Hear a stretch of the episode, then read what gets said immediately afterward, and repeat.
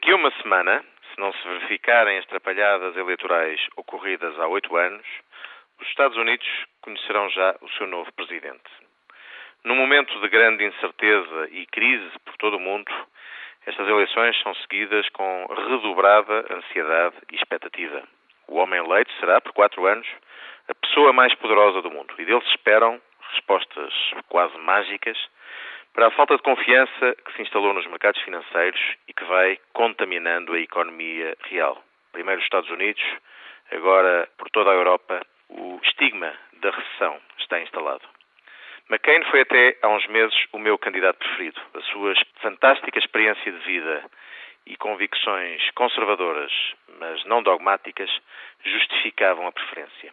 A escolha de Sarah McPellen, contudo, para candidata a vice-presidente, constituiu uma enorme decepção. McCain cedeu ao mediatismo mais primário escolheu alguém sem a experiência necessária para o cargo e que o contradiz em muitas questões ideológicas fundamentais para mim, nomeadamente naquilo que diz respeito ao respeito, passo o pleonasmo, da liberdade individual.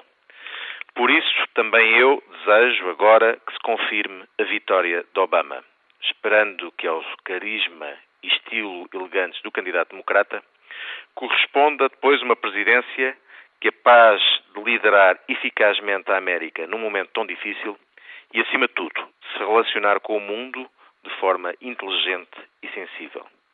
Precisamos da esperança de Obama.